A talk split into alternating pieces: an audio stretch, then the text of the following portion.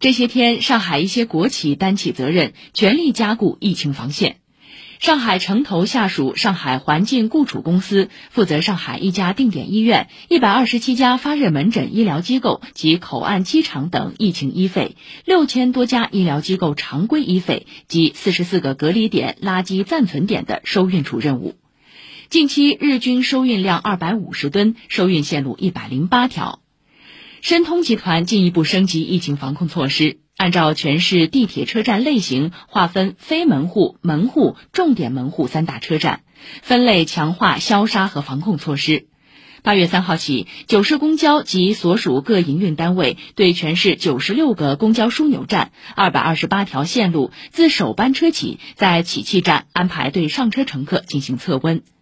强生出租加大了对驾驶员口罩佩戴情况的考核监督力度，运用车载 DVR 等科技手段进行监控。